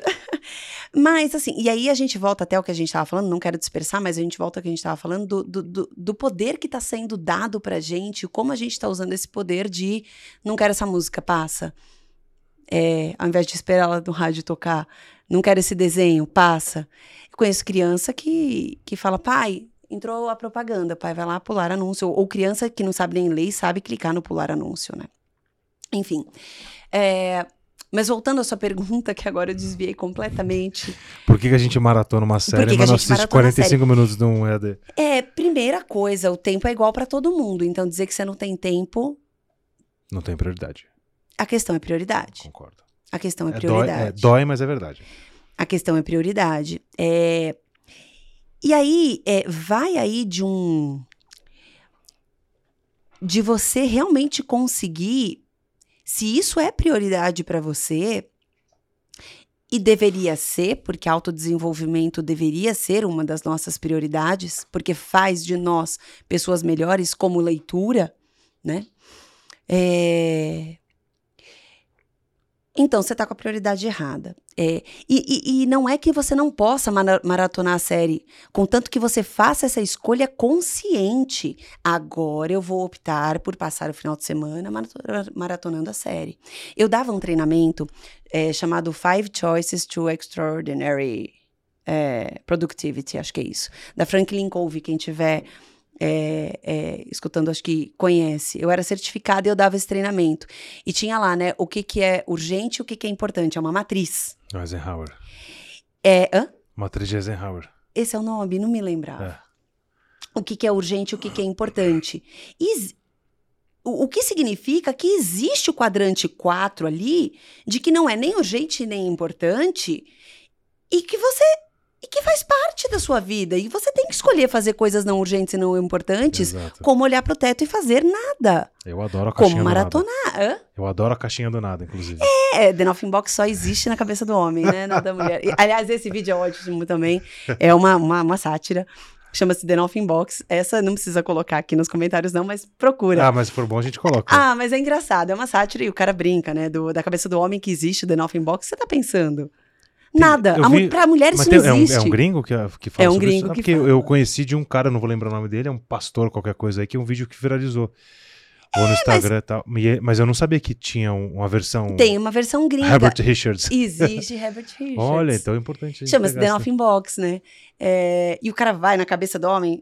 Ah, aqui, tá na paz. O que você tá pensando nada? Ele vai na cabeça da mulher. Zzz, zzz, ah, comida do filho. Tem que levar não sei aonde, tem que fazer não sei o que. Enfim. é, mas voltando, eu acho que ahn, a questão é prioridade.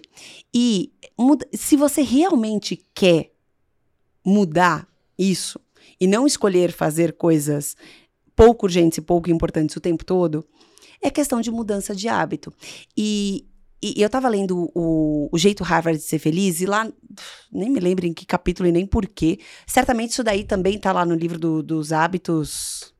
Atômicos. Não, não é dos hábitos atômicos, é o outro, é o vermelho e branco lá. Poder do hábito. O Poder do Hábito. É, certamente isso aí tá nesse livro também, mas eu tava lendo O Jeito Harvard de Ser Feliz, outro livro que eu super recomendo. É, e lá ele falava sobre é, como você é, é, pode fazer para mudar o seu hábito. E eu, eu vou dar um exemplo meu é, que eu aprendi o que deve ser feito. Uma das coisas que você pode fazer é tirar de perto de você as coisas que ah, você não tem como prioridade e colocar perto de você as coisas que você tem prioridade. Então, meu exemplo, é, eu, eu, eu percebi na minha vida que o Instagram realmente estava me tirando muito tempo da minha vida, é, além de estar me fazendo mal, e aí questões que não vêm ao caso. Mas estava me tirando muito tempo da minha vida. Eu percebi que eu coloquei o alarme lá para 20 minutos, eu dava ok no 20 minutos e continuava. Muito louco isso. Enfim, serotonina, dopamina ali, Não, né? e hoje ele, hoje, inclusive, solta a capivara de quantas horas você passou na semana, né? Eu já até pulo Ele solta, relatório. vai lá ver. Eu me assustei quando eu vi. Enfim, e, e eu queria começar a participar do aplicativo do Todas Group. É, até porque a empresa é, acabou fornecendo isso pra gente. Eu falei, cara, eu preciso me desenvolver nisso daqui. O que, que eu fiz? Eu excluí o Instagram, a minha conta ainda existe, mas se você for tentar me, me chamar lá no Instagram, eu talvez demore um pouco para te responder. Procurando no LinkedIn que vai mais rápido. É, e instalei o Todas Group na, na, primeira página do meu celular. Então, Como assim, chama o aplicativo? Todas Group. É, é, uma, é, é, um, é um grupo de mulheres, é, aí você não pode entrar, mas é uma, uma boa dica para as mulheres é, para autodesenvolvimento das mulheres, para as mulheres alcançarem posições maiores nas empresas. Que legal. Muito bacana, tem pessoas incríveis Mas lá é um grupo palestras. ou tem, assim, tem é, conteúdos? O ou... aplicativo é pago e tem conteúdos e tem uma metodologia de aprendizagem delas lá. Mas é, para que eu pudesse é, ter isso na minha mão, o que, que eu fiz? Eu escolhi tirar o Instagram, porque toda vez que eu abria meu celular, a primeira coisa que eu fazia. Abrir o Instagram. Você vai no banheiro, a primeira coisa que você vai. Você leva o celular e abre Não, o você Instagram. ac- acorda, Entendeu? nem dá bom dia pra quem tá do seu E lado. você já tá ali. Tá. Então, eu queria substituir esse hábito. Então, eu coloquei o todas. Então, o que eu faço agora? Às vezes é muito louco, eu me vejo procurando. Sabe quando você abria a geladeira pra pensar? Uhum. Hoje você abre o celular. E como o meu Instagram não tá lá, eu fico. Ah, o todas. Aí eu entro no todas. Então, talvez para você mudar hábitos, se você quer mudar hábitos, é você colocar coisas que você quer na sua frente e não. Que é, que é o princípio ali. Eu fiz Vigi- Vigilantes do Peso uma época, e no Vigilantes ele fala assim: é, por que, que você escolhe a bolacha no lugar da fruta? Porque a bolacha é só. Além de ela ser mais gostosa, né? Não sejamos É um pequeno hipócritas. detalhe, um Só um pequeno pequeno detalhe. detalhe. Mas por que, que você acaba fazendo isso? Porque a nossa vida tá tão louca que o pacote tá lá. Você pega, abre, tá pronto, você vai comer a fruta. A gente falou disso no Você tem que- chocolatinho que... fica na entrada aqui, né? Ali, então, ó, não peguei. É, não sei Você não como. pegou, sabe o que significa? Eu vou pegar no final. Não, sabe o que significa? Que vai sobrar mais, eu vou comer mais. Não, não, não, eu vou pegar. Fica cegado, eu vou levar pra casa. Igual a bolinha que aconteceu do Wanderson aqui. Mas, Mas o que você bem. faz, o que o Vigilantes do Peso falava era, cara, descasque, a, você comprou um abacaxi ou comprou, sei lá, morango, lava a fruta, já deixa pronta, descascada. Porque o que vai ficar fácil, você vai pegar. Isso é mudança de hábito. Então, assim, que recursos, eu acho que é muito protagonismo aí. Que recurso você tem pra você mudar? Ah, nessa semana, não foi que a Flávia trouxe pra gente o caso de alguém que tomava água? Algum lugar, acho que um hospital, queria que as pessoas tomassem mais água. Em vez de fazer uma baita campanha, tome água, eles começaram a espalhar garrafas ou galões em lugares e aí a galera Aí, começou a tomar mais água. Tá fácil. É isso, mudança de hábito. Uma das, das técnicas é essa, né? É, o, o edutainment, o conceito de ter um conteúdo que- educacional que entretém, não é algo muito comum ou nos discursos ou nas solicitações. A gente tenta sempre trazer essa veia. Aliás, a gente tem essa veia de que os conteúdos, para serem mais interessantes, um pouco de Domênico De Masi, de ócio criativo e tal, que é diferente do que imaginam, não é ficar na caixinha do nada, mas é numa caixinha produtiva. Aí o ócio criativo, né? É, É, é não E- fazer nada, né? que é, é o não fazer nada, mas ainda assim produzir, né? Pro- pensando. um Exato. pouco de flow, um, o flow do Mihaly, um pouco de ócio criativo do Domênico e a história do edutainment. É, você tem visto isso? É algo que quando você coloca dá certo ou talvez, né, já que a gente está falando de futuro, pensando na importância do bom humor, de um conteúdo irreverente, você falou de conexão emocional. Se eu, colo- se eu coloco algo que me deixa tranquilo, relaxado ou que me diverte, eu vou ficar mais conectado com aquilo. Uhum. Isso pode entrar no futuro? Ou, Eu- ou já deveria estar? Já deveria estar. Pode ser. Porque é isso que você falou em relação a se conectar ali emocionalmente com as coisas, né? É, E você experimentar, né? Acho que isso faz muita diferença. Ahn, É engraçado, porque quando eu vejo as sol- solicitações internas, ou quando a gente está discutindo sobre maneiras de dar treinamento, uma coisa é o, o edutainment, né? A outra coisa é as pessoas confundirem a área de treinamento com a área de entretenimento, né? As pessoas acham que você tem que ser entretenimento para ser para conseguir a conexão das pessoas, para conseguir a motivação das pessoas, para conseguir o engajamento, essa é a palavra que eu queria, para conseguir o engajamento. E aí elas acabam confundindo. Então, normalmente eu ouço solicitações assim de: "Ah, já sei, vamos na- nessa convenção, vamos fazer um game?"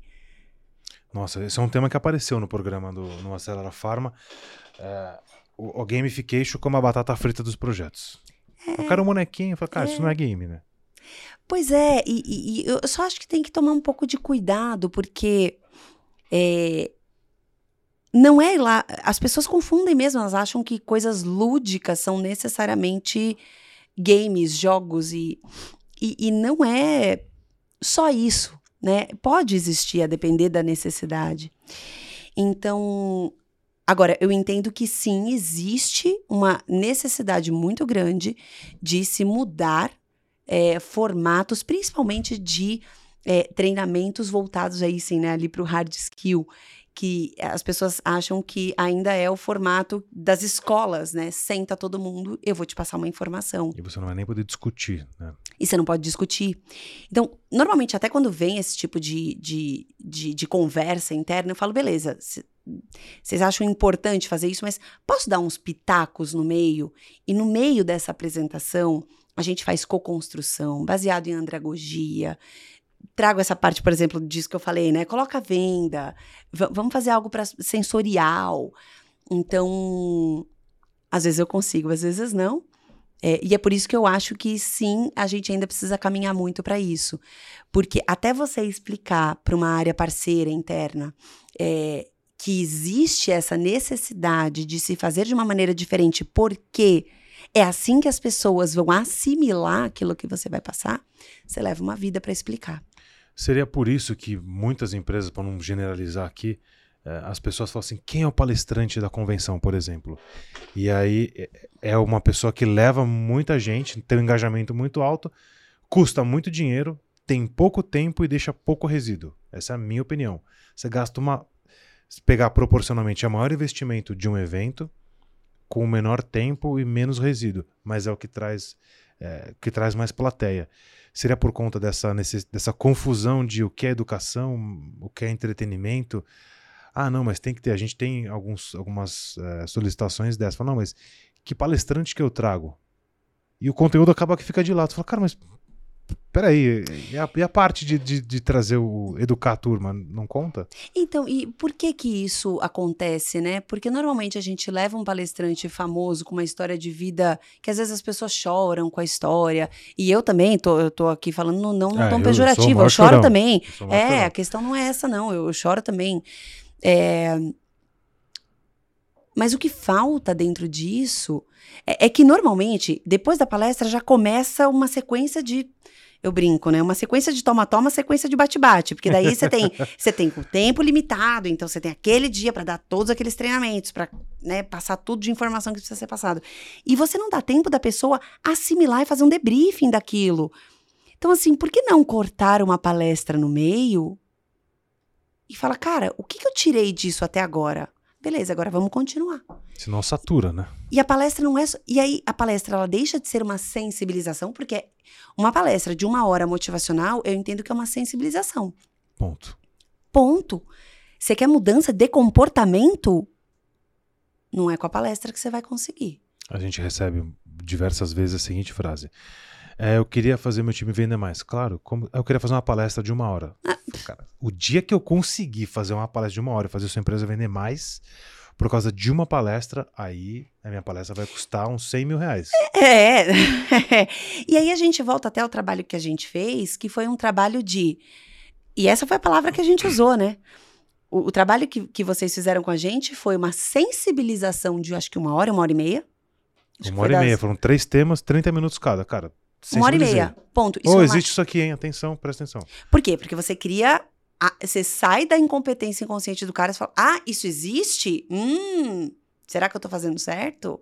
É uma sensibilização. O que você faz depois? Prática. Debriefing, feedback, conversa sobre aquilo. É, e, e, uma coisa que não tem nada a ver com a sua pergunta, mas eu acho que eu, eu não queria deixar de, de trazer isso que me veio à cabeça agora.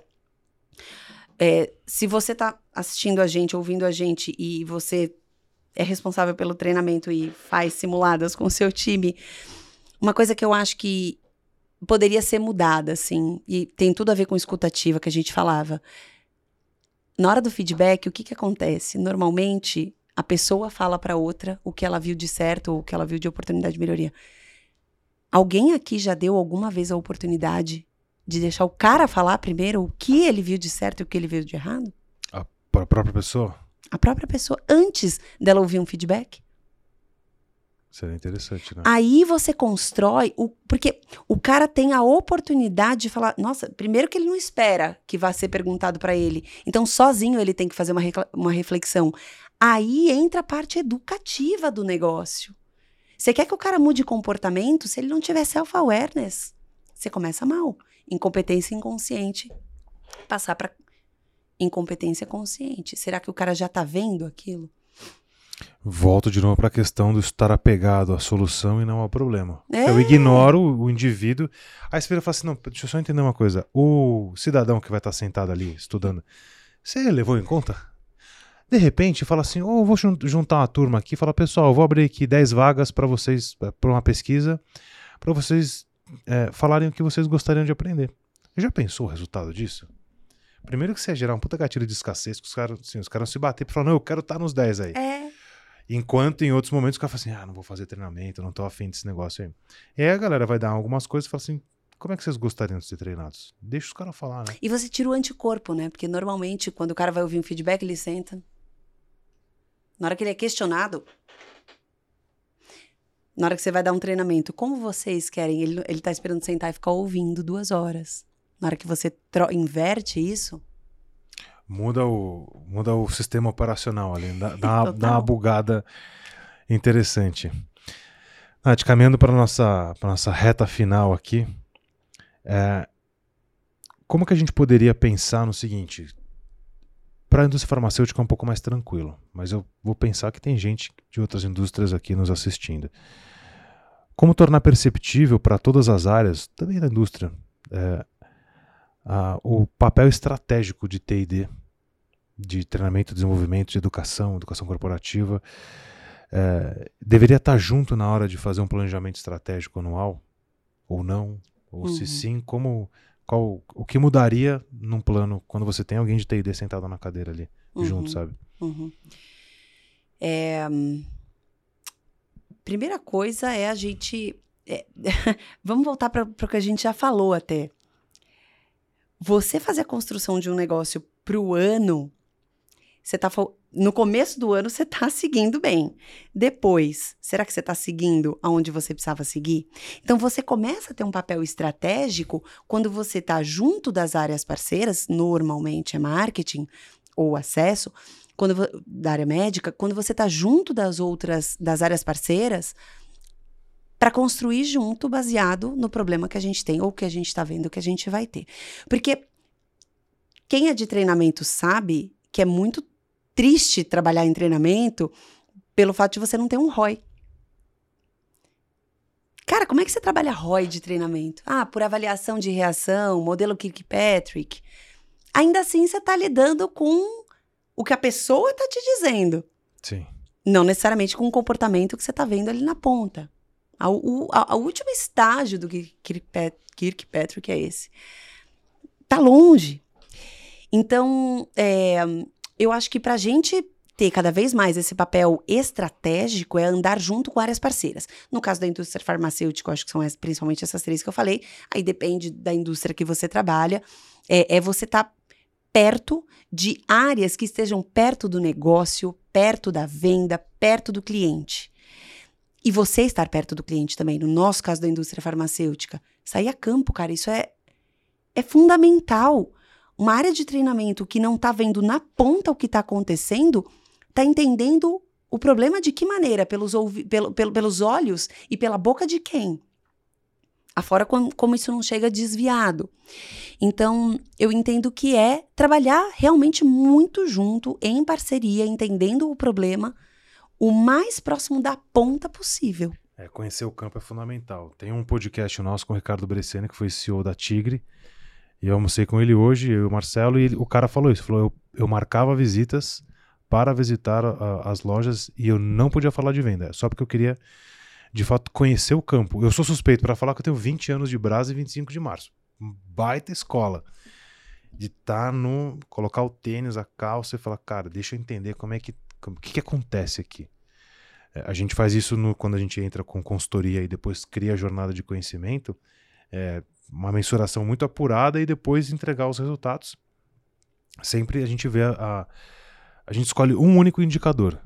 Talvez eu traria isso aí como um highlight, falar, cara, escolhe um indicador, porque senão fica muita coisa para ser mensurada. Uhum. Né? Seja no Patrick ou no 6D, você pega o, o D6 lá, que é, é, documentar o resultado, mas qual? Né? Uhum. Talvez é, é, algo porque quem mede muita coisa vai acabar que não mede nada. Uhum. Algo para ser ser pensado. Nossa reta final aqui, eu queria trazer uma uma frase que você usou e a gente tentar contextualizar um pouco neste barco ou neste barco não, neste sistema que estamos aqui inseridos. quando você diz que não estamos no mesmo barco, não estamos todos no mesmo barco, mas estamos todos na mesma tempestade do ponto de vista que cada um deveria cuidar para falar, cara, tira água do seu barco aí para você não afundar. Se, se, você afundar, eu não vou afundar. Olhando para isso, parafraseando aí o que você trouxe, como que a gente pode pensar nessa tempestade que estamos vivendo e qual seria o arco-íris com, com o pote de ouro no fim dela, se é que seria possível, no pós-tempestade? É, essa, fra essa frase fala. Só pergunta filosófica, tá tranquila. essa frase não é minha, né? Eu, eu coloquei ela na, no, no, vídeo e no, e, no, e no texto que eu fiz lá no LinkedIn. Essa frase não é minha, mas ela representa muito mesmo, porque eu, eu não sei se a gente vai sair muito da tempestade, é, assim, talvez não. sabe? A gente falava, né, sobre o mundo VUCA, que já não é mais VUCA, é banida, daqui a pouco vem outro nome. É, a gente falava, falou muito sobre lidar com as incertezas, e eu vejo essa tempestade como as incertezas, assim, né? A própria pandemia, né? Quem podia imaginar. É... Então, eu não sei se a gente se a gente vai sair muito da tempestade, porque é tipo louça, né? Enquanto você viver, louça haverá para você lavar na sua casa. É impressionante. É, é... A minha pia, inclusive, acho que eles elas Ela se brota. multiplicam. É. Então, eu acho que é tipo louça, assim, sabe? Você só lava, chega mais. Só que você tem que lavar. É, e nesse sentido, uh, eu acho que é o, o, quão, o quão preparado a gente tá para lidar com a tempestade. Cara, e, e, e tá super em alta, e tem que estar tá em alta mesmo, falar sobre saúde mental. E eu acho que é aí que estaria, minimamente, se pudesse ter uma solução para isso, aí que estaria a solução. É você ter é, condição de saúde mental mesmo para lidar é, com tanta mudança, com, com, com coisas que chegam para você do seu trabalho, da sua vida pessoal. Uh, e é nessas que eu acho que essa, essa, essa frase aí do barco, a gente está na mesma tempestade, mas não no mesmo barco, que é, cara, a escolha que você está fazendo e o como você está lidando para realmente não deixar o seu barco afundar ali. Uh, mas ao mesmo tempo, Acho que você pode ajudar o amiguinho, sabe? Dar uma salvadinha. Pega uma canequinha, tira a água do barco dele. Não vai matar ninguém. Você né? só não pode estar no mesmo barco mesmo, porque aí senão você afunda, sendo que você está tentando ali minimamente cuidar da, da, sua parte, de você tá bem. E eu falei isso num contexto de pandemia, né? Porque realmente foi uma mudança drástica para todo mundo. Então eu acho que você não precisa deixar de olhar para o outro, mas Aí a, a, analogia do avião, né? Se você não colocar a máscara em você primeiro, você não vai conseguir ajudar o outro. Então, acho que nesse sentido é entender que a tempestade talvez não passe, mas ter saúde suficiente para você lidar com ela e não deixar o seu amigo também ali sozinho, né? Dependendo da, da condição. Você dá esse apoio, sei lá, é a minha maneira de ver as coisas. Faz muito sentido. Tem um, um amigão meu, ele fala muito sobre o futuro, e ele diz que o futuro é de quem é, sabe navegar e fica confortável no caos. E eu acho é, que é muito disso é. que você falou.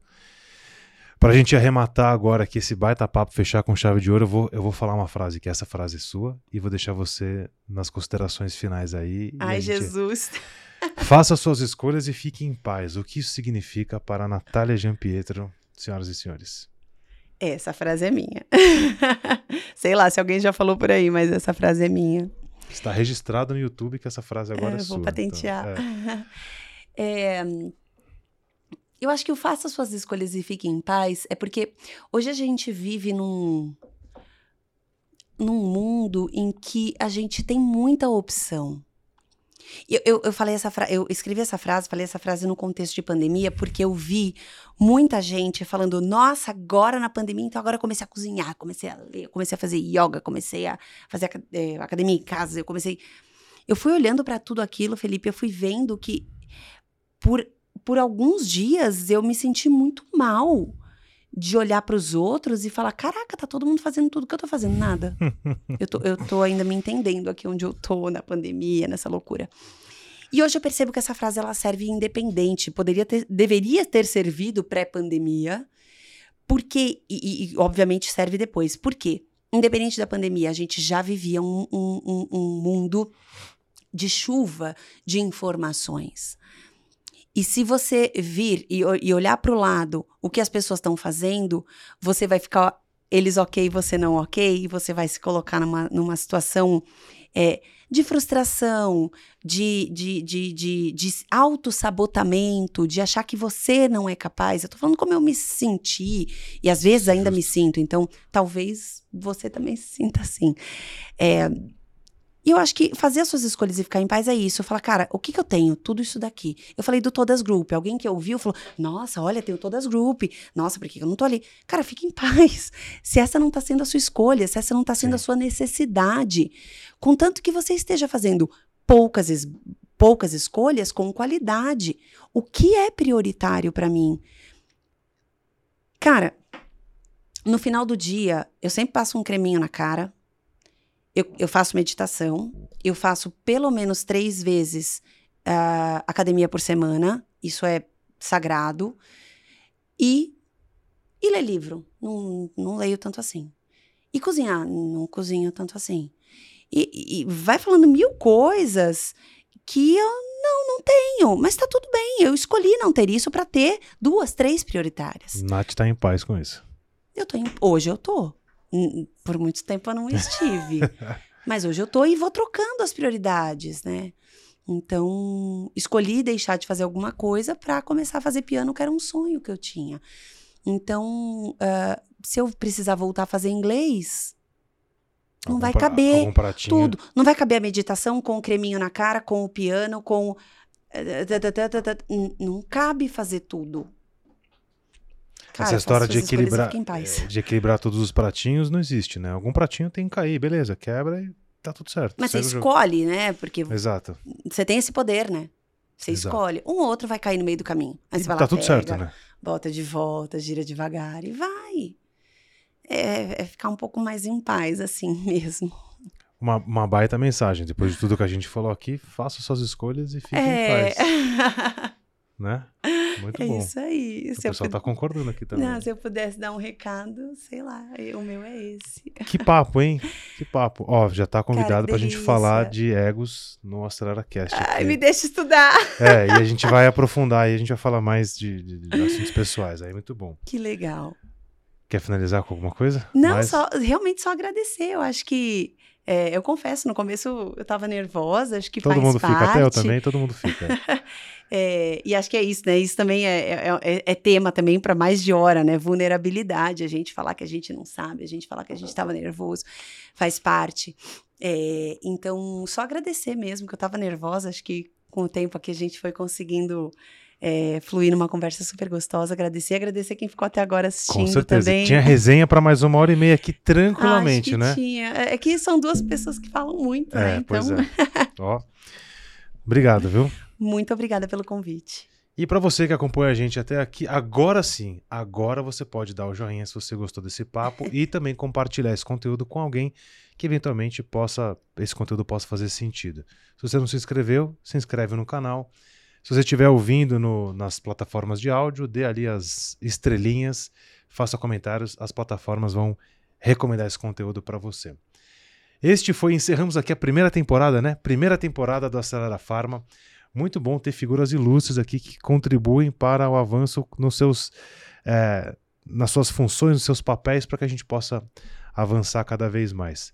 Senhoras e senhores, muito obrigado. Esse foi o Acelera Farma da, o, do projeto do AceleraCast. Tamo junto, até a próxima. Tchau, valeu.